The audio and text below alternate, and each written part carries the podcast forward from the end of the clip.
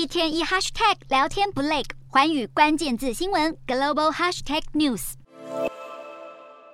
加密货币交易所 FTX 的破产听证会在二十二日展开。FTX 的代表律师表示，公司打算出售营运状况良好的部门。至于创办人弗里特，现在则被外媒加码爆料。即使身家一夕之间大缩水，过去几年来，他早在巴哈马买下至少十九处房产。公司破产后，他每天住在豪宅庄园里打电玩、开派对，过着相当糜烂的生活。美国参议院农业委员会也表示，要在十二月一日举行听证会，调查 FTX 突然倒闭的事件。参议院农会委员会主席表示，国会应该要通过两党都支持的数位商品消费者保护法案，才能阻挡 FTX 做出不当的行为。另外，众议院金融服务委员会也表示会举行听证会。FTX 的破产，美国国会之所以会那么重视，是因为受害者除了星级股东，还有很多普通民众。FTX 宣布破产后，弗里特留下的烂摊子多到不行，本人却逍遥法外，不知道什么时候才会回来面对。